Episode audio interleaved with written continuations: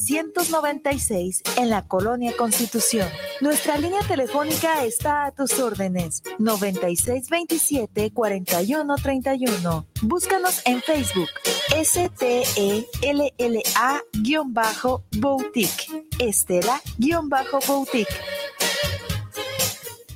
Los comentarios vertidos en este medio de comunicación son de exclusiva responsabilidad de quienes las emiten y no representan necesariamente el pensamiento ni la línea de guanatosfm.net.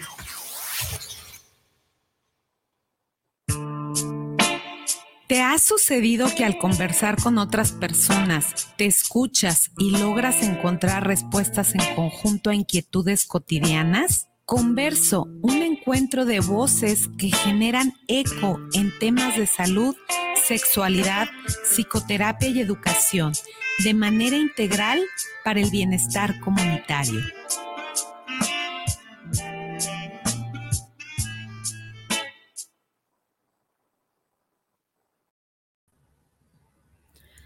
Me da muchísimo gusto saludarles. Estamos aquí en Converso, voces compartidas, propuestas educativas que se orientan a transformaciones profundas para el bienestar comunitario. Y pues el día de hoy estoy muy contenta.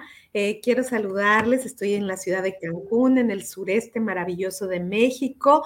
Estamos haciendo trabajo en educación integral de la sexualidad y pues bueno, como sabemos, en este marzo, el 8 de marzo, se conmemora el Día Internacional de la Mujer. Y pues vamos empezando con algunos temas interesantes y entonces les traigo a una gran invitada el día de hoy que conoce perfectamente de todos los temas relacionados con mujeres. Entonces me da mucho gusto tener a Marta Puga Ramírez aquí con nosotros, con nosotras. Hola Marta, bienvenida. Me gusta tenerte aquí. Ay, a mí también me da mucho gusto ser invitada de tu programa. Bueno, he escuchado por ahí algunos, me parece muy interesante el trabajo que haces. Claro, gracias por tu invitación. Muchas gracias, Marta. Pues me siento así de, de manteles largos contigo aquí de invitada. Eh, quiero comentarles un poquito quién es Marta Puga. Pues ella actualmente es concursante doctorada en sexología y psicoterapia por la Universidad Moxbiquil, San Cristóbal Las Casas, Chiapas. Eh, también es educadora para las sexualidades humanas, consejería sexual, diplomado en sexualidades humanas, maestría en sexología educativa, manejo y sensibilización de grupo, certificada como sexóloga por IMESEX y pues bueno, ha estado concursando y participando en distintos talleres, en, en, distintos congresos. Y muchas gracias Marta porque sé que llevas una gran trayectoria trabajando en todo lo que es también la terapia psicocorporal y cuestiones relacionadas con eh, vivencias de mujeres. Entonces, qué mejor que tenerte aquí. Y Marta, pues un poco hablando de este tema, porque pues hoy que nos vienes a hablar de cuerpo, erotismo y empoderamiento en las mujeres, siempre comienzo con un pequeño poema y hoy es un anónimo que dice, nuestras voces resuenan por el mundo desde el diálogo uterino que el feto entabla con el cuerpo que lo alberga, desde la naturaleza, la cultura y la historia que hemos perpetuado y son nombres de mujeres desde la marginalia e injusta situación en que estamos sumergidas, invadimos la tierra y rescatamos la vida.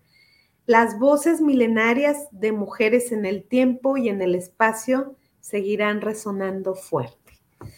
Y pues con esto comenzamos y qué mejor que resuene tu voz, Marta, con este tema. Primero, ponnos un poquito en introducción, porque hablar de cuerpo, erotismo y empoderamiento en las mujeres. Fíjate, claro que ahorita incluso que estaba escuchando tu, poema con el, con el que comenzamos este programa, sabes que me conmueve muchísimo, porque muchas, digo, bueno, este poema no cabe duda que fue escrito seguramente por una mujer, porque solamente las mujeres podemos entender lo que es la vivencia en nuestro cuerpo-mente, ¿no? Y entonces, bueno, para mí ha sido como fundamental este, en mi práctica profesional, pero también en lo personal, eh, la autoconciencia como parte del empoderamiento en nosotras las mujeres. Y bueno, entonces, no sé, ustedes a lo mejor preguntarán cómo es que yo me fui adentrando a estos temas, si, fue mi curiosidad o yo lo elegí, este, o interés o circunstancias. Y yo creo que mucho tiene que ver precisamente con lo que tú mencionabas, cómo la voz de nosotras las mujeres se ha acallado a lo largo de la historia, ¿no? Y entonces, pues yo recuerdo incluso vivencias mías de niña, ¿no? Como era, pues yo bien inquieta y preguntona y, y levantando la mano y uh, diciendo cada ocurrencia. Y afortunadamente en mi vida, en el ámbito familiar, no hubo una represión en relación a cállate, no digas eso, las niñas se tienen que portar de tal manera y demás, y yo me fui dando cuenta que en relación a, mis amigas o compañeras, sí había como ciertas cosas que yo decía, ¿por qué no pueden hacer eso? ¿Por qué no pueden decir eso? Pues si es normal, ¿no? O sea, pues las niñas somos así y demás. Y entonces pues me fui dando cuenta que sí había una diferencia, por ejemplo, en la crianza. Esto no quiere decir que yo no me haya visto impactada, por el ámbito social. Probablemente en mi casa, yo digo por la juventud de mi papá y de mi mamá o su inmadurez, qué sé yo, eh, pues la verdad es que no hubo manera de que se dieran cuenta de cosas que yo hacía, ¿no? Que no se esperaba, por ejemplo, o que una niña las hiciera, ¿no? Entonces creo que a mí en lo personal eso me, fue un impacto en mi vida, darme cuenta pues, que había otras historias, otras realidades de otras mujeres, pues que la habían pasado mal desde la crianza, ¿no? Y bueno, ya cuando yo decido eh, eh, ser sexóloga, desde hace 23 años, ¿no? que ya pues ya son unos añitos, aunque no se me nota la edad, usted bueno, pero pues es que esas son como de las bondades que nos regalan las mujeres cuando nos apropiamos de nuestro propio cuerpo mente, O sea, los años pasan y se van, no se nos quedan, ¿no? Entonces, y contribuye incluso al bienestar físico, emocional y mental, y hay quienes incluso dicen como esta cuestión espiritual, ¿no? Y bueno, eh, cuando empiezo a trabajar, Cloud, ya dentro de la psicoterapia desde hace 23 años, recuerdo una de mis primeras consultantes, que fue una chica, una mujer, con una problemática muy específica que tenía que ver con su vida erótica sexual en pareja, ¿no? Y no nada más fue la única, o sea, a raíz de, de, de ella empezaron a llegar varias mujeres con distintas problemáticas en relación a su vida erótica sexual, a su percepción de ser mujer, hacia la represión del ejercicio de su vida erótica y muchas otras cosas más, ¿no? Y la verdad es que eh, a mí eso, eso me mueve muchísimo, ¿no? ¿Cómo es que la historia ha trastocado el derecho a decidir sobre nuestro propio cuerpo en las mujeres, ¿no? Y bueno, eh, trabajar el empoderamiento, trabajar el erotismo, ¿no? la apropiación del cuerpo, para mí es fundamental en la existencia humana, especialmente en nosotras las mujeres. No quiere decir que esto no sea fundamental en las cuestiones de las masculinidades. Pero me parece que el impacto en relación a la apropiación del cuerpo, del erotismo y de, la sexualidad en nosotras las mujeres es avasallador. Y entonces, bueno, eso me fue dando pie a mí, Clau, a prepararme más, a investigar más, ¿no? A diseñar estrategias dentro del consultorio, formar talleres, ¿no? Proporcionar talleres para mis consultantes mujeres, de tal manera que pudieran tener un espacio seguro donde todas nos viéramos por igual, ¿no? Es decir, en igualdad de condiciones, y la verdad es que las experiencias que he tenido con varias mujeres a lo largo de mi vida han sido muy gratificantes, eh, donde me he dado cuenta que no media nivel socioeconómico ni grado académico, no, ni si vives en la ciudad o vives en la montaña. Cuando las mujeres hablamos de nosotras mismas, de cómo nos vivimos en este cuerpo-mente, de cómo vivimos el deseo, el placer, la sexualidad, ¿no? De cómo vivimos esta cuestión de la represión o del empoderamiento, resulta que todas coincidimos en muchísimas cosas. Y entonces, eh, uno de los, eh, de los primeros trabajos que hice fue tener cómo, cómo las mujeres se percibían en su propio cuerpo-mente, ¿no? Y la verdad, Clau, escuchar las historias de todas estas mujeres para mí fue muy conmovedor. Y obviamente muchas reflejaban ¿no? de, de, esta inquietud, esta educación que recibieron en el entorno familiar, en su espacio más próximo, ¿no? Entonces, de, de cómo, cómo aprendieron a ser mujeres, que es una de las preguntas que, se ponen en juego en este taller, pues cómo aprendieron a ser mujeres, ¿no? Este, cómo se viven las mujeres de su familia, ¿no? Eh, ¿Qué dicen respecto de su propio cuerpo? ¿Cuáles son las narrativas cotidianas dentro del ámbito familiar, pero también en el social, también el cultural, respecto de la condición de ser mujer y respecto de la apropiación de nuestro propio cuerpo, ¿no? Y entonces ahí salieron varias cosas, ¿no? Que había rechazo, había vergüenza, había miedo, incluso pánico en el cuerpo de las mujeres, un pánico a protegerlo, a salvaguardarlo, a que no fuera tocado por nadie, a que fuera perfecto, para quién sabe quién, ¿no? Y todo tenía que ver siempre con el futuro, con el futuro, con el futuro. Nada era en el aquí y ahora, ni tampoco en el presente.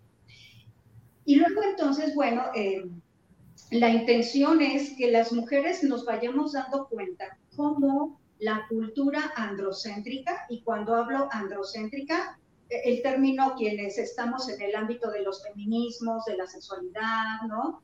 De las sexualidades, eh, entendemos de alguna manera muy bien el término androcéntrico, que es como andro el hombre, el centro del universo. Y el impacto de este pensamiento androcéntrico o esta invención de la cultura o de la, ¿no? O sea, es tan impactante, claro, que nos queda tatuado en el cuerpo-mente. Y no nos damos cuenta cómo estos introyectos son los que comandan nuestra vida. Y entonces eh, es, es frecuente que muchas mujeres teman a su propio cuerpo, le teman a, a, esta sensación de placer, de disfrute, del erotismo, porque no se vale que ellas sientan por sí solas, ¿no? O no se vale que sientan placer entre mujeres, sino tiene que ser desde el copartícipe o el impulsor o el que detona el acceso al placer, al orgasmo, el disfrute, la masculinidad, ¿no? Y hablando de esta masculinidad hegemónica, porque hoy en día ya hablamos de diversas masculinidades, porque todas y todos nos hemos visto en la necesidad de modificar o eliminar introyectos que nos están limitando en el acceso a nuestra vida sexual. Y bueno, ellas me compartían diversas historias respecto de eso, comenzaba yo a trabajar con ellas, bueno, ¿cómo, cómo nos podemos hacer de estos introyectos que tenemos tatuados en el cuerpo-mente, de tal manera que podamos ir devolviéndole a quien tengamos que devolverle, que en realidad es la cultura, aquello que nos deposita sin pedirnos permiso. Y en la medida en que iban trabajando todas estas mujeres, ¿no? Sí me di cuenta incluso cómo su postura corporal, la apropiación de su propio cuerpo era evidente. Porque para esta cultura, ¿no? Las mujeres, de hecho, las mujeres no somos cuerpo. O sea, ¿no? Tan no somos cuerpo que no existimos, tan no existimos que nos matan. ¿no? Entonces, eh, de hecho, recordando a Juan Carlos Mujeiro, que bueno, ya ahorita nos está viendo desde otra dimensión, mi querido Juan Carlos. Recuerdo mucho cada una de las palabras, cada una de sus clases, de las cuales yo aprendí muchísimo, cómo el lenguaje genera realidades y el lenguaje en realidad moldea a la biología, es decir, la cultura moldea a la biología.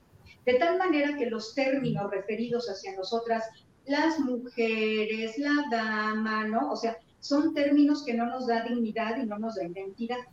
Y entonces, si yo tomaba el término de mujer y lo deconstruyo como mulier, molusco, que es un ser sin forma o es una masa amorfa, pues queda claro que quien le va a dar forma ¿no? a esa masa amorfa es la cultura. De tal manera que parece que las mujeres no tenemos posibilidad de darnos forma a nosotras mismas, ¿no? Y esto me hace recordar la, las figuras... Eh, eh, en relación a, la existencia de la humanidad, que la más antigua es la, la, Venus de Willendorf.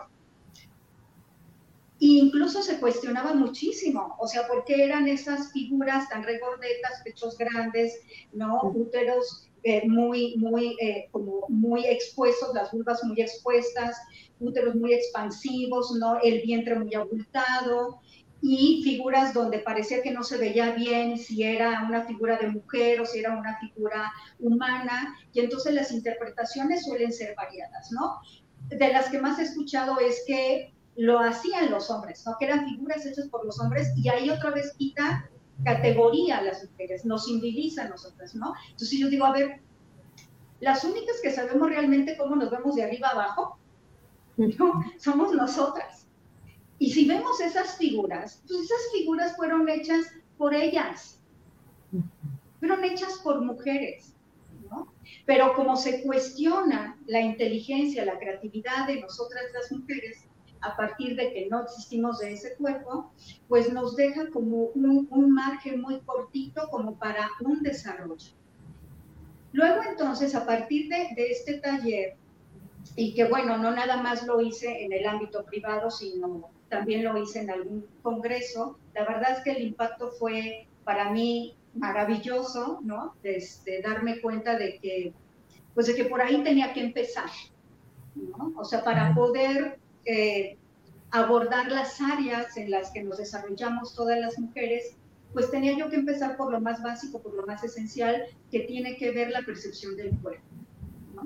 De tal manera que en la, en la medida en que ellas van deconstruyendo esta cultura, se van quitando estos tatuajes, ellas van reconstruyéndose corporal y mentalmente. Y luego entonces se presentaba otra situación, Claudia, lo que tenía que ver con el acceso a su erotismo, al disfrute y al placer. ¿No? Y entonces, bueno, ahí eché mano de una de las herramientas que tú ya mencionaste, de las cuales la verdad a mí me encanta, trabajar psicocorporal y bioenergética, porque pues, es la energía contenida en el cuerpo así de simple. Pues si, si, la, si la cultura, lo que moldea la naturaleza, es decir, la cultura moldea nuestra percepción corporal, física y mentalmente, pues hay contracturas, ¿no? Entonces, esas contracturas son originadas por las represiones socioculturales. Y en esas contracturas, Klaus, se va a quedar guardada una cantidad de energía erótica que va a estar guardando ahí una emoción. Generalmente es ira, miedo y tristeza. ¿no? Y entonces dije, bueno, pues vamos a trabajar algo que tenga que ver con el acceso a su erotismo. Porque además cuando hablamos de erotismo, es tan subjetivo el erotismo que no sabemos ni por dónde agarrarlo, ¿no? Y entonces incluso viene el paradigma eh, freudiano de eros tánatos, y realmente cuando dice Freud este principio de eros tánatos lo está diciendo muy bien. Eros es energía de vida y tánato pues es que ya no hay energía, eso es lo único que quiere decir, ¿no? Y luego entonces se inventa otro arquetipo, ¿no? Se toma el arquetipo del panteón greco-romano que tiene que ver con Eros, ¿no? Y solamente el Eros se aparece en las noches, cuando las mujeres están dormidas, estamos dormidas y entonces Eros se aparece, pero lo ponen en una masculinización y yo digo, ¿cómo no se va a aparecer el Eros si es pura energía erótica que estuvo reprimida en, en, el día a día y que en la noche, cuando las mujeres nos vamos a dormir, nuestro cuerpo-mente se relaja y entonces esa energía erótica se libera y muchas mujeres experimentamos sueños eróticos, experimentamos orgasmos, una sensación placentera y resulta de que no tuvo que ver absolutamente nadie, solamente nosotras mismas. Y entonces ahí me di cuenta que pues que habría que trabajar ahora todas esas represiones representadas en, un, en una contractura corporal que generaban también un esquema mental, un estado emocional, para que las mujeres pudieran liberar, o sea, descontracturar el cuerpo para liberar esa energía erótica y pudieran volver a recobrar un poco más de su energía vital para que ellas de alguna otra manera pudieran decidir qué querían hacer con esa energía.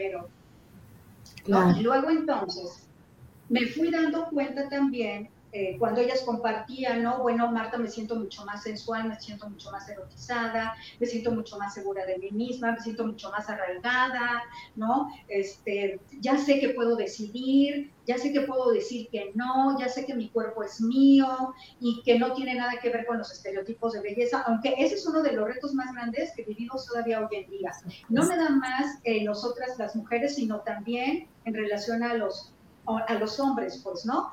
Porque el cuerpo no ha dejado de ser político, ¿no? Y también el cuerpo no ha dejado de ser una mercancía, ¿no? Y ahorita que hablo de la mercancía, pues recuerdo a Silvia Federici, ¿no? Cómo habla de, ¿no? del libro de Calibán y la bruja, cómo hay el cuerpo en realidad es una herramienta de trabajo, ¿no? Entonces, que no diferencia entre el cuerpo de un hombre o cuerpo de una mujer, pero sí cuando hay una sensación del placer, del disfrute, trastoca muchísimo los espacios más morales en relación a nosotras las mujeres. Porque si los hombres expresan su erotismo, su sensualidad y demás, no hay bronca, pero si lo expresamos nosotras las mujeres, entonces sí.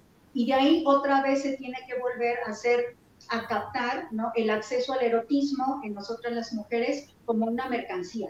De tal manera que esa energía vital que no es otra cosa más que el erotismo en potencia, resulta que no lo desapropian y luego no lo quieren vender. Claro, y no lo venden con, con, un cuerpo en específico, con que la moda, con que hay ciertas cosas que se tiene que poner algo, ahora a uno, ¿no? Y no tiene nada que ver con eso. Y agrego a esta cuestión del acceso al erotismo la capacidad de la sensualidad. Frecuentemente un poquito de, esta parte, antes de, comenzar con esta parte de la sensualidad. Eh, me gustaría como remarcar, por ejemplo, esto que justo acabas de señalar, que se me hace muy interesante, como tres puntos. Uno, que tiene que ver con cómo las mujeres eh, hemos vivido disociadas, a veces sin tener conocimiento de, nuestro propio cuerpo, que nuestro cuerpo incluso lo conoce muchas veces mejor las parejas o hasta el médico, ¿no? Que nosotras mismas. Entonces, como esta parte donde vivimos como esta disociación corporal. Y me recuerdo un poquito en, en algunos de los talleres este, de mujeres, por ejemplo, acá en la zona de los Altos Jalisco, que es una zona cristera donde hay muchas creencias religiosas, y de pronto se veía como mujeres al momento de cubrirse los ojos y permitirse explorar ciertos tocamientos en su cuerpo, empezaban como a llorar. ¿Por qué? Porque se daban cuenta que tenían sensibilidad en áreas de su cuerpo que ni siquiera se habían dado cuenta que tenían sensibilidad, ¿no? Entonces, qué fuerte que eran mujeres que tenían 60, 65 años y que habían vivido toda una vida sin aprender a tocarse, a explorar su cuerpo, a conocerse. Entonces, creo que este es, un punto muy importante que me gustaría así como que también nos lo platicaras, porque es importante que la mujer tenga esta autonomía erótica, esta soberanía sobre su cuerpo, porque también se ha impedido eh, culturalmente que la mujer se conozca, porque finalmente pues es como una fuente importante de poder, ¿no? Ese, ese sería un punto y si quieres ahorita vamos viendo los otros puntos, pero que nos dijeras como esta parte antes de pasar a la sensualidad. Sí, fíjate que precisamente lo, que tú acabas de mencionar ha sido como una de las claves en las que se ha mantenido la represión hacia el empoderamiento de nosotras las mujeres. Es decir, si yo te disocio a ti de tu cuerpo-mente, es más fácil que yo te vulnere y te controle. De hecho, en, el ámbito de, la psicoterapia, hacemos mucho referencia, o yo hago mucho referencia en mis talleres, incluso aquí en el consultorio, a siempre estar mencionando cuerpo-mente, cuerpo-mente, cuerpo-mente como una totalidad, como una unión. Porque la cultura androcéntrica precisamente lo que ha hecho es, no, hay, hay una escisión en el cuerpo-mente de la humanidad, no nada más de nosotras las mujeres, también de los hombres, ¿no? Donde la inteligencia, el raciocinio, el pensamiento se valida y lo que tiene que ver con el cuerpo es vergonzante, culpígeno para castigar y para reprimir. De tal manera que en el caso de nosotras las mujeres, la mella ha sido más fuerte, porque a las mujeres desde muy pequeñas se nos desapropia ¿no? Del cuerpo, no nada más a nosotras, también a los hombres, desde el momento en que se nos asigna un sexo y que se nos asigna un género y además una identidad, porque la cultura sí establece una identidad, la identidad masculina y la identidad femenina. Todos y todas entramos allí en mayor o menor medida, o una mezclita de los dos, pero sí nos impone una identidad. De tal manera que la educación va a ir versando, o hubo versando en estas mujeres que dices tú de 60 años, ¿no? Donde el, el, el mayor sentimiento o emoción que van a experimentar en su cuerpo es de miedo, vergüenza y culpa, ¿no? De tal manera que hay un desconocimiento absoluto de su propio cuerpo, porque ni siquiera les permiten saber, oye, cómo es tu vulva, ¿no? qué forma, qué tamaño tiene, cuál es el aspecto, cuál es el vello que la cubre, ¿no? cuál es el color que tiene, porque solamente quien puede acceder a ese cuerpo-mente es un otro, ¿no? No somos nosotras mismas. Y entonces el estado emocional también queda cancelado, claro y queda cancelado el acceso al placer, al disfrute, al afecto o al amor, ¿no? Y siempre va a estar presente el miedo, la vergüenza y la culpa, ¿no? El miedo a no ser lo suficientemente perfecta, lo suficientemente delgada, o lo suficientemente acuerpada, ¿sí me explico? O lo suficientemente curvilínea, lo suficientemente joven, lo suficientemente deseable. De tal manera que también otro de los estados emocionales va a ser tristeza. La tristeza no es otra cosa más que un enojo acumulado, ¿no? Porque es muy probable que estas mujeres, igual como yo, igual como tú, cuando éramos niñas disfrutábamos de todas nuestras sensaciones sentidas con nuestro cuerpo-mente, ¿no? Pero ahí ya empieza una cancelación no se vale sentir placer, no se vale sentir cosquillitas en el estómago, cosquillitas en la vulva, por ejemplo, ¿no? Y que además lo digas cómo se te ocurre. Entonces ya ahí viene una cancelación desde que nos enseñan a nombrarnos desde el cuerpo y que nombramos todas nuestras extremidades, pero no se, se pasa lo que tiene que ver con la vulva o con el pene, con la zona genital, se sobrepasa eso. De tal manera que esa disociación va a provocar un estado en muchas mujeres de falta de completud, falta de totalidad. Por lo menos aquí lo han expresado tanto en los talleres como en el consultorio, es como me falta algo, hay una sensación de que me falta algo. Sé que hay algo, Marta, me dicen, pero me da miedo. O sea, me da miedo saber qué hay al final de ese túnel, por ejemplo. O sea, me da mucho miedo porque no sé qué vaya a pasar conmigo. Si yo descubro realmente quién soy, si yo descubro mi poder erótico, ¿qué voy a hacer con eso? Muchas son las cuestiones. Y entonces el disociar a las mujeres las hace más vulnerables y estamos más sujetas a ser subordinadas, es decir, estar al servicio de un otro, ¿no? O de una otra, porque también pasa, muchas veces también pasa en las relaciones en mujeres, ¿no? Afectivas, eróticas, amorosas y demás. Y no necesariamente tiene que ver con que sean mujeres, sino que entre ellas lo que se atraviesa es el patriarcado, es el androcentrismo. Porque incluso las vivencias de las emociones las vivimos desde una permisividad o desde una prohibición patriarcal. ¿no? Y por ejemplo, Marta,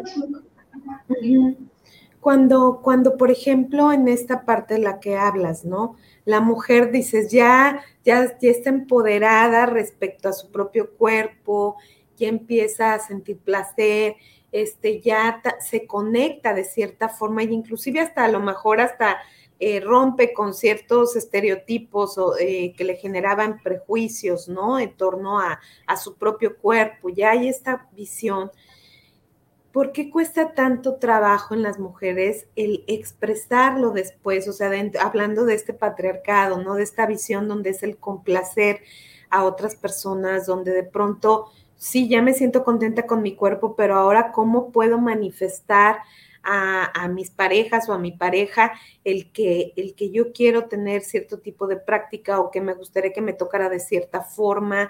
O sea, ¿cómo es que se pasa a ese nivel una vez? Que ya estamos como conectadas con nuestro propio cuerpo, que a lo mejor ya nos descosimos esas cuerdas que nos cosieron para no pedir, para no expresar, pero después cuesta trabajo también, porque en esta cuestión cultural, pues finalmente los hombres siguen con una visión también, este, donde se han socializado en el patriarcado. Entonces, ¿cómo es que se pasa a ese nivel? Fíjate que creo que son, desde mi experiencia en el consultorio, ¿no? Y también personalmente, creo que cuando recobramos nuestra, nuestra energía erótica vital, recobramos mucha voluntad, porque nuestra energía erótica es un impulso, ¿sale? No es instintiva, es un impulso, es decir, es una gran cantidad de energía erótica que yo retomo para lanzarme a la vida,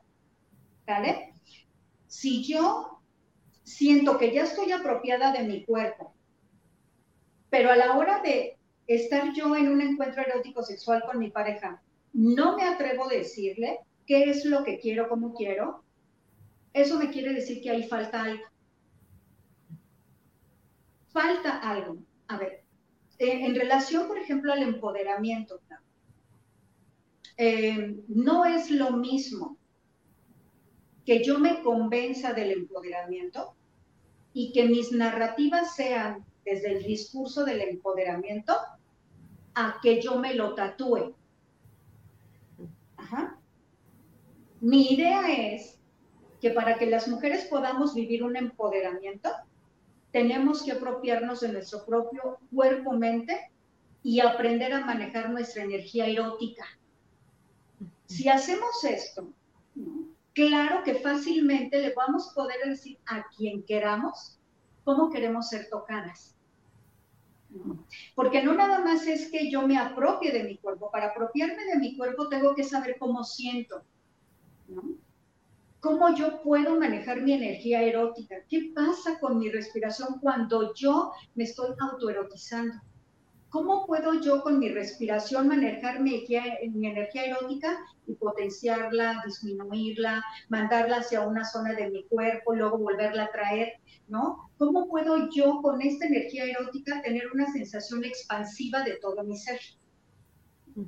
Eso lo tenemos que aprender porque digo, si nos cancelan cuerpo-mente, pues menos nos enseñan a manejar nuestra energía erótica, menos nos enseñan a descubrir cómo es el erotismo, cómo, cómo es ese navegar en tu energía erótica y decir, pues ahora aquí llego, aquí me estaciono un ratito, no, no me me voy a otro lado, no nos lo enseñan porque la energía erótica para nosotras las mujeres desde la idea patriarcal solamente se valida para un otro y para la reproducción no para el disfrute y el placer. Y como esta parte, como esta parte creativa, ¿no? También como, ahorita que lo estás comentando, se me hace así como muy valioso el ver cómo es una fuerza creativa que te lleva a generar, a producir, o sea, como dices tú, no supeditado a un encuentro erótico meramente con alguien, sino simplemente esta parte de tu poderte movilizar, que a muchas mujeres les da miedo porque el reconocer esta energía erótica y el poderla manejar involucra muchas veces moverte de sitios donde te, de cierta forma, te estipularon que tenía que ser de cierta forma, arrojarte y aventarte a lo mejor a, atreverte a hacer cosas creativas, laborales, este, de que no están a lo mejor supeditadas a los cánones, ¿no? Entonces creo que por ahí sería como esta parte impulsora, ¿no? Que, me, que mencionas de erótica, ¿sí? Y fíjate que eso tiene que ver con una acción, claro, que yo la veo mucho corporalmente, ¿no? Que es la voluntad, ¿vale? En nuestra cultura, la voluntad está cancelada. Para todas y para todos. Se exalta más la voluntad en la masculinidad, ¿no? Pero ¿cómo oyes esta narrativa que detrás de un hombre hay una gran mujer? O sea, ni siquiera a él lo hacen depositario de una voluntad, porque resulta que tiene que tener alguien que lo empuje para poder decidir hacer algo en su vida. El problema, uno del problema, de los problemas de nosotros las mujeres es que a nosotras nos enseñan a tener voluntad desde el amor, entendiendo el amor, este concepto patriarcal, machista, ¿no? Represor.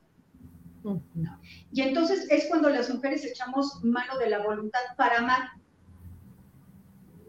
¿Cuándo se nos ocurre echar mano de nuestra voluntad para trastocar al mundo? Claro. Que me parece que ese es el punto clave, que, que, lo resumo de esta manera con lo que tú compartes, ¿no? Cómo, cómo la, la, erótica, la energía vital nos da una capacidad de creatividad, una capacidad de, de invención una capacidad de empoderamiento, que lo que tiene que ver precisamente es con eso. Empoderamiento no es otra cosa más que una potencialización de la condición de ser mujer, que lo hacemos de forma individual y que a veces coincidimos con otras mujeres, como, eh, ¿no? Lo que vamos a, estamos viviendo ya, ¿no? Coincidimos con muchas otras mujeres porque hay muchas cosas que nos hacen afines. Tenemos muchas particularidades porque el hecho de que tú y yo seamos dos mujeres, la forma en la que yo me perciba a mí como mujer igual no es la misma que tú tienes, claro, ¿no? Tendremos semejanzas, similitudes, pero hay muchas particularidades, que esa es la esencia de la persona, la particularidad, ¿no? Y entonces la voluntad no es un discurso, no es una narrativa, la voluntad es una acción. Y la voluntad, Clau, está puesta a la altura de nuestra espalda de los homóplatos. Y por enfrente, Clau, tenemos el segmento del corazón. Y si a las mujeres se nos ha enseñado a amar a un otro, no a nosotras mismas, nuestra voluntad va a estar supeditada a un otro, no a nosotras mismas. Entonces también tenemos que deconstruir cómo en el cuerpo-mente también se categoriza un concepto amoroso. Si le quitamos el concepto amoroso, ¿qué nos va a quedar? La pura química sexual oxitocina, dopamina, serotonina, norepinefrina, que eso es el estado de apego, esta adrenalina que hace que, ay, yo me siento a gusto con alguien, que quiera estar más con esa persona, que encuentre afinidades, que ah, sienta yo cositas o me sienta excitada o lubricada cuando le pienso, cuando le veo, ¿no? O sea, eso ya es pura química sexual. Pero si hay una cancelación de todas mis sensaciones sentidas en mi cuerpo-mente, ni siquiera me voy a dar cuenta de eso mucho menos voy a, aprender a manejar una voluntad. Y la voluntad tiene que ver con el arrojo. Tú mencionaste la palabra arrojarse. Sí, o sea, arrójate a la vida y ¿qué va a pasar? Pues no sé, pero vas a descubrir algo. O sea, ¿qué es lo peor que puede pasar? Que descubras algo. ¿No? Y, y, sí pasa, ¿eh? En el consultorio, cuando ya han recobrado todo esto, su libertad, su independencia, su autonomía, su autosuficiencia, y que ya llegan a un nivel, ¿no? De empoderamiento, dice Marta, y ahora qué hago con todo esto, yo pues vívelo. O sea, así de sencillo, pues ahora hay que vivirlo, ¿no? Hay que, hay que experimentarlo, hay que darte cuenta cómo se siente ser libre, cómo se siente ser independiente, autosuficiente, cómo se siente ser autónoma, porque la autonomía de nosotras las mujeres queda cancelada, nosotras no pensamos ni sentimos por nosotras mismas, o sea, porque alguien tiene que venir a enseñarnos cómo pensar, alguien tiene que venir a enseñarnos cómo sentir, y entonces, pues, ¿dónde quedó lo que ya habíamos hecho antes? Lo que ya habíamos hecho desde la más tierna infancia. ¿Dónde quedó todo eso? Y entonces, bueno, eso es de las cosas que me han compartido muchas mujeres en diversos talleres y también aquí en el consultorio, ¿no? Y para mí, pues, hablar de cuerpo, de erotismo, de empoderamiento, me parece fundamental para que las mujeres podamos acceder a nuestros derechos, especialmente el derecho al placer, el derecho a ser y el derecho a tener una dignidad, a construir una dignidad, porque en nuestra cultura el cuerpo no es digno, es culpígeno. Y menos en nosotras las mujeres. Y en esa misma línea, Marta, que me encanta esto que nos estás como abriendo todo el panorama hacia esta parte impulsora creativa. Bueno, aquí nos, nos hacen una pregunta anónima. Una mujer es una persona adulta mayor, nos dice que ¿qué sucede cuando el cuerpo va envejeciendo y que en las mujeres sobre todo se exige el no envejecer. ¿Qué, qué sucede con la parte emocional de, de, las personas? Porque dice que ella se siente deprimida porque siente que hay demasiada exigencia a no envejecer.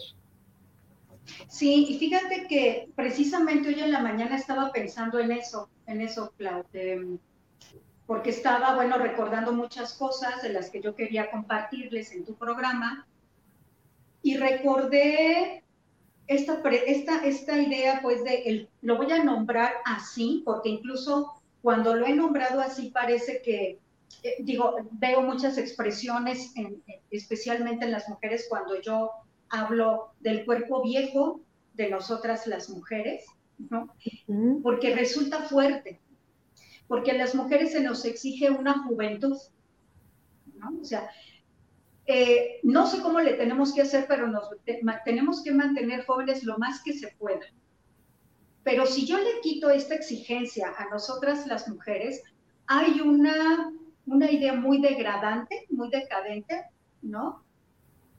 En la cuestión de envejecer. Y más en nosotras las mujeres. No es lo mismo un zorro plateado, o sea, un viejo zorro plateado, a una vieja zorra plateada.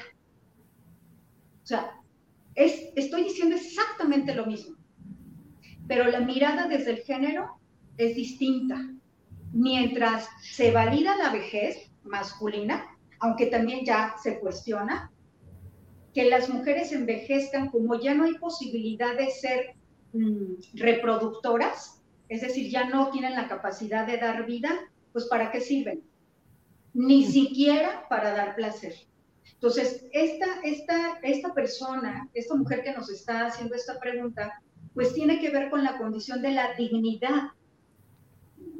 Se le teme tanto a la vejez porque la vejez es vista como inutilizable, como vergonzante, como repulsiva, incluyendo la vida erótica sexual.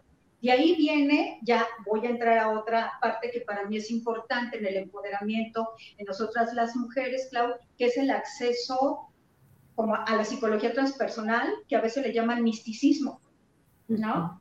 Cómo se categoriza a las mujeres en, en, la condición de ser bruja. No es lo mismo ser hechicera que ser bruja, ¿no? La bruja, el arquetipo es esta, este cuerpo viejo, arrugado, ¿no? Con una verruga, encorvado, ¿no? Que, que, detona una repulsividad, pues tiene que ver con eso. ¿Cómo se ve culturalmente las mujeres que ya tienen más edad, ¿no? Y, y la exigencia de mantenerse joven tiene que ver con el contexto androcéntrico patriarcal.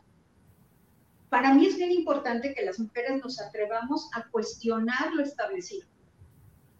Literal, esa ha sido la clave de mi trabajo que nos atrevamos a cuestionar el patriarcado, que nos atrevamos a cuestionar el androcentrismo, ¿no? Que nos demos cuenta desde dónde surge esto. O sea, en la medida en que a mí me hacen sentir vieja, soy vulnerable. Pero si yo me atrevo a cuestionar eso y me volteo a ver y me dignifico a mí, me apropio de mi propio cuerpo-mente, yo voy a aprender a envejecer con dignidad. Pero como nuestra cultura la vejez no es digna, y menos en nosotras las mujeres, se teme envejecer porque además ya no hay una dignidad. Y entonces las mujeres constantemente tenemos que ir como ganando, exigiendo, construyendo, validando una dignidad, porque pensamos que el otro es el que nos tiene que dar una dignidad. Y fíjate que cuando hablo de este tema de la dignidad, cuando hago la pregunta a mis alumnas y mis alumnos, cuando digo, bueno, para ustedes, ¿qué significa ser digno o ser digna, los hombres contestan a la primera. Y lo hacen bien. Las mujeres, mientras no haya un trabajo personal, dudan. Se toman su tiempo para pensar. Y frecuentemente, porque no puedo generalizar, pero frecuentemente sus narrativas es la importancia que me da el otro, el lugar que me da el otro, y así generalmente van las narrativas, a diferencia de los hombres. Los hombres sus narrativas son, soy digno porque soy hombre, soy digno porque estoy aquí, soy digno porque, ¿no? Y tiene que ver con la presencia. En la medida en que las mujeres nos apropiamos de nuestro propio cuerpo-mente y nos vamos reapropiando y aceptando los cambios que vamos a experimentar a lo largo de nuestra vida, vamos a tener presencia. Presencia es dignidad. Y bueno, algo que también es, es un fenómeno muy interesante en nuestro cuerpo-mente, nosotras las mujeres, el, nuestro cuerpo-mente es el que más cambios experimenta a lo largo de nuestra vida. El de los hombres no tanto. Y el de nosotras sí.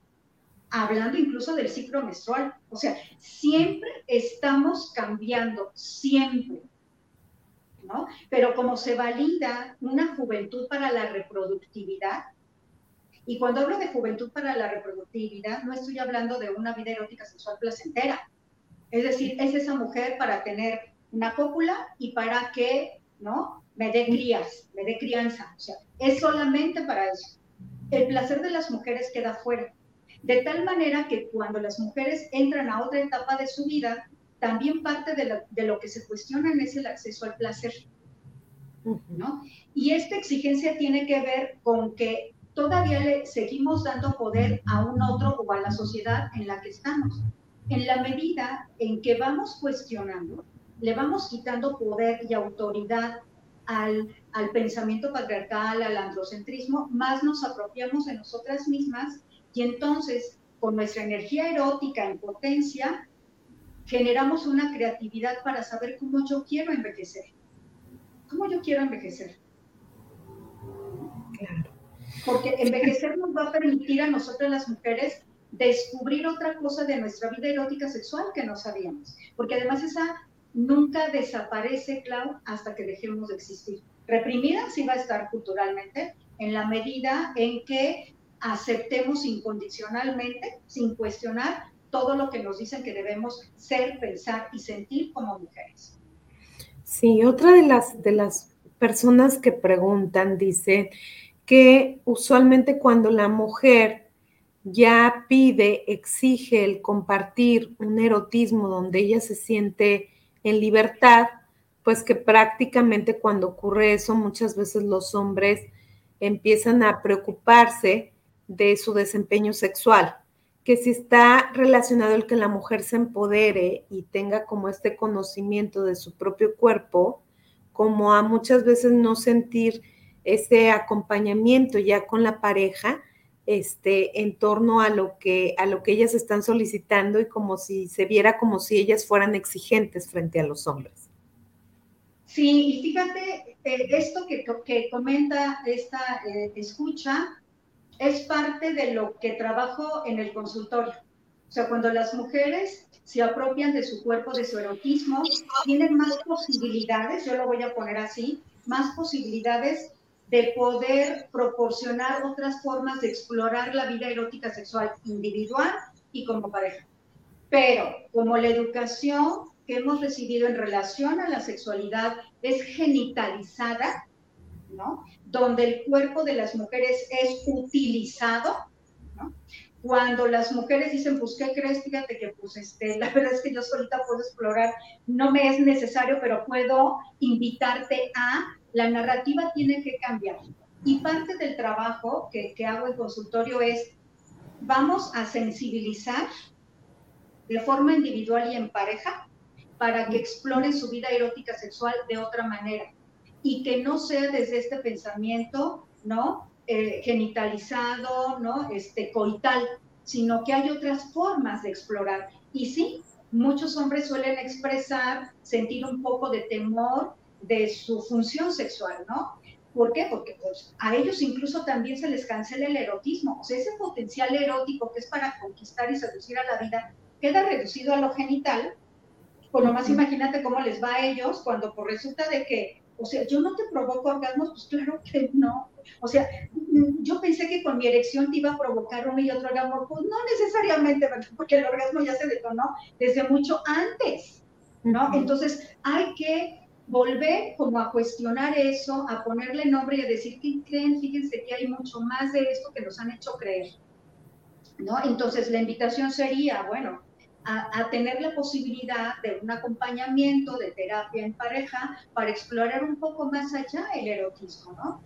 Y el erotismo tiene que ver con las sensaciones, claro. Es decir, porque además ni siquiera hay un concepto claro de lo que es erótico, ¿no? Yo lo erótico, desde todo lo que he leído, yo digo, el erótico es la energía vital, así como va, ¿no? Y entonces en terapia de pareja lo que hago es desensibilizar y volver a sensibilizar el cuerpo de otra manera desde contactos sutiles, suaves, donde sea autoerotizarse, porque no es lo mismo autoerotizarse que masturbarse. O sea, masturbarse está muy bien dicho, porque es mano genitalidad, masturbar, ahí está. Eso quiere decir, con la mano yo voy a tocar algo, el cuerpo sagrado, ¿no? Y generalmente es actividad directa a la genitalidad. Autoerotizarse es un autodescubrimiento de todas mis sensaciones sentidas en el cuerpo-mente. Entonces, si, si, si ponen en práctica el autoerotismo, primero de forma individual, y luego ya en pareja, o sea, yo te voy a erotizar a ti, luego tú me erotizas a mí, y al final vamos a dejar de, o sea, la, genitalidad, porque igual ya ni siquiera va a ser necesaria, o a lo mejor sí, van a descubrir otras áreas, otras formas. Lo, la clave en esto es, vamos a desgenitalizar la experiencia erótica para llevar al reflejo orgásmico total. Porque es todo un asunto el reflejo orgásmico, ¿no? Es todo un asunto y tiene que ver con la apropiación del cuerpo. Claro, Marta. Bueno, aquí nos mandan saludos Josefina Velázquez, también Miguel Ramos, Ana María Sepúlveda, Mario Enrique Trujillo, saludos para el programa, para ti, Marta, Mauro Vasconcelos, desde Bolivia también nos escuchan. Eh, también nos, está escuchando Roberto Arrucha desde Veracruz, dice que desde que inició el programa y no se quiere despegar. Entonces, gracias por este compartir. Y bueno, a mí me gustaría un poquito, todavía nos quedan algunos minutos, que nos pudieras como hablar de esta parte de la sensualidad que ibas también a, a comentarnos y cómo se va asociando la sensualidad, me imagino, a esta parte también que justo nos acabas de señalar, esta explorar nuestro cuerpo, explorar nuestras sensaciones.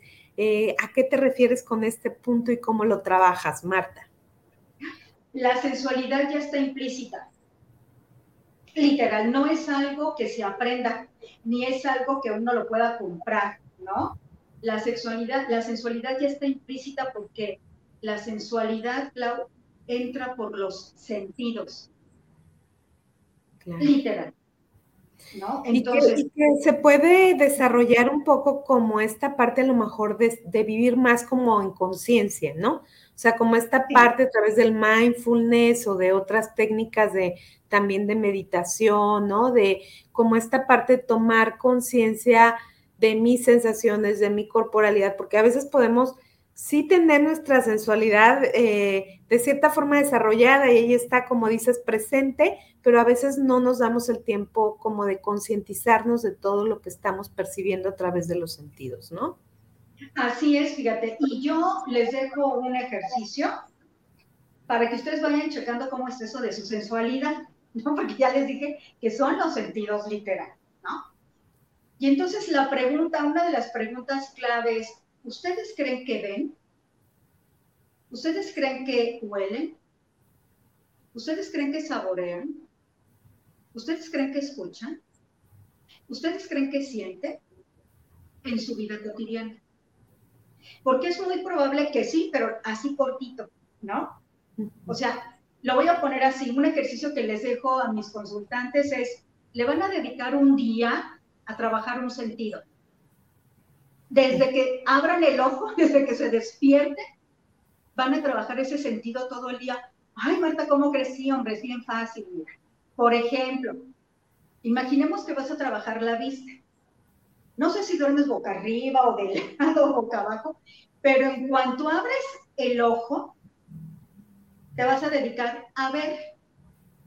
A lo mejor si no se duermes boca arriba, pues lo primero que vas a ver va a ser el techo. Bueno, te dedicas a ver el techo un ratito, ay, amaneció, ¿cómo está? ¿Por dónde entra la luz? Ay, el techo es color blanco y tiene ciertas piedritas y la luz que entra hace cierta, o sea, vas describiendo, ¿no? ¿Qué es enseguida lo que haces cuando te levantas? No, Marta, pues me levanto y me voy al baño. Perfecto. Vas a meterte a la regadera y te vas a poner a observar el agua. ¿Cómo se ve el agua? ¿Cómo se ve la ¿Cómo cae el agua cuando choca con tu piel, con tu cuerpo? ¿no? Todo a ver, ver, ver, ver, ver. Vas a tu trabajo, te dedicas a ver. Si, si vas en tu propio auto, el semáforo, te dedicas a ver, ¿no? Todo es ver, incluso un objeto, detenerte a ver un objeto. ¿Qué forma, qué tamaño tiene, ¿no? O sea, cómo se ve, qué color, ¿no? Y así vamos a ir agregando un sentido. Al día siguiente, por ejemplo, vas a agregar el olfato. O sea, te vas a dedicar a oler todo el día.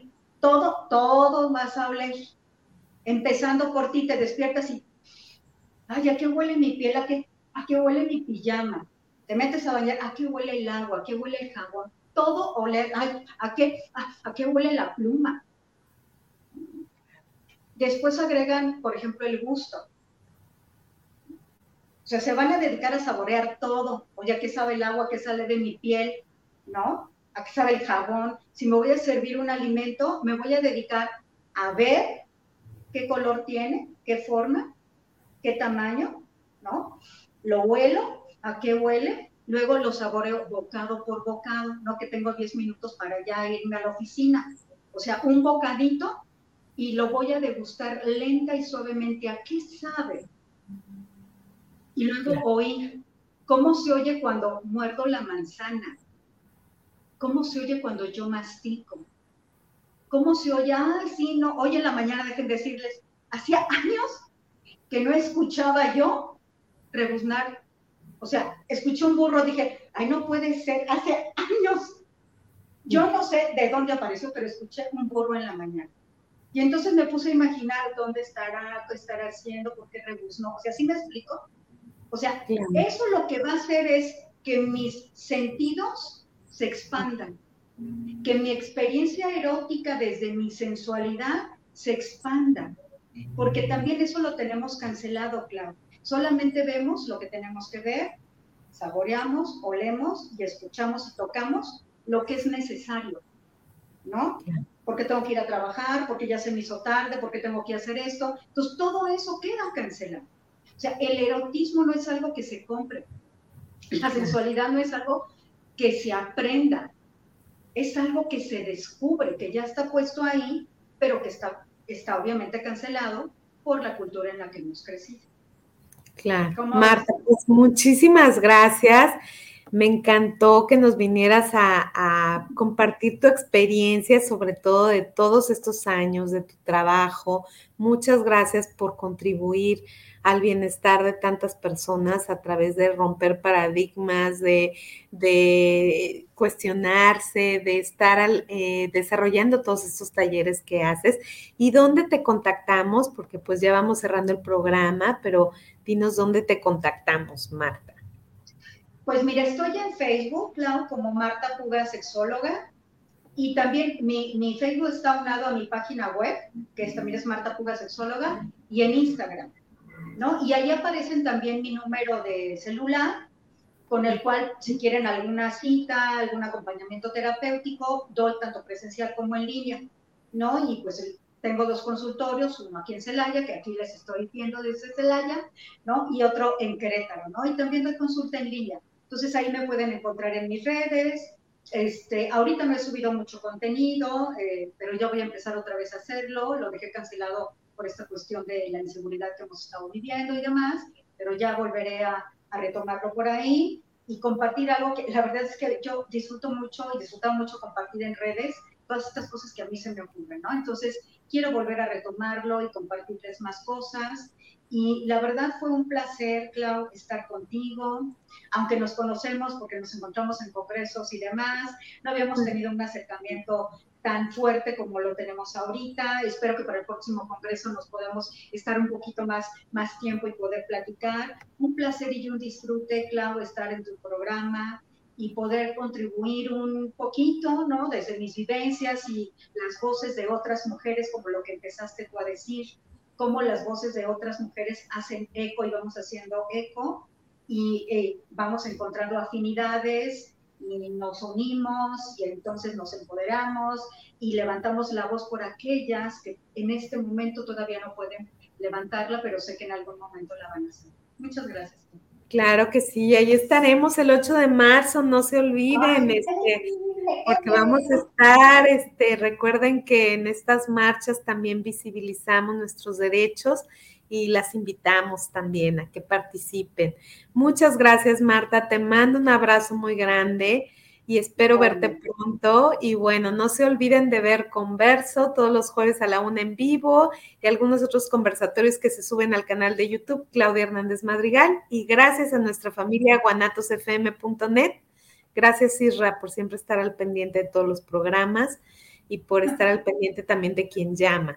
Gracias a todas las personas que están tan atentas, que siempre participan y de verdad con esto que, comenta Marta, ¿no? Que podamos contribuir, aunque sea con un granito y, y, sobre todo que esto, este programa también lo ven mucho en el extranjero, en Estados Unidos, en Phoenix, en Los Ángeles, que nos ven y que a veces no tienen personas de habla hispana que hablen de estas temáticas. Entonces, gracias Marta por estar aquí presente el día de hoy.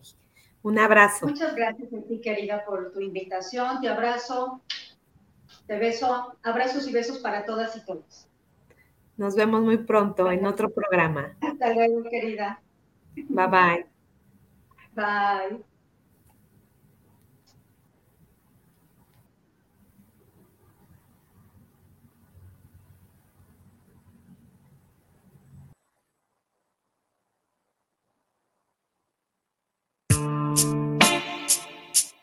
Gracias por acompañarnos en Converso, voces que se comparten, propuestas educativas que generan transformaciones profundas para el bienestar comunitario. Nos vemos cada jueves a la una de la tarde.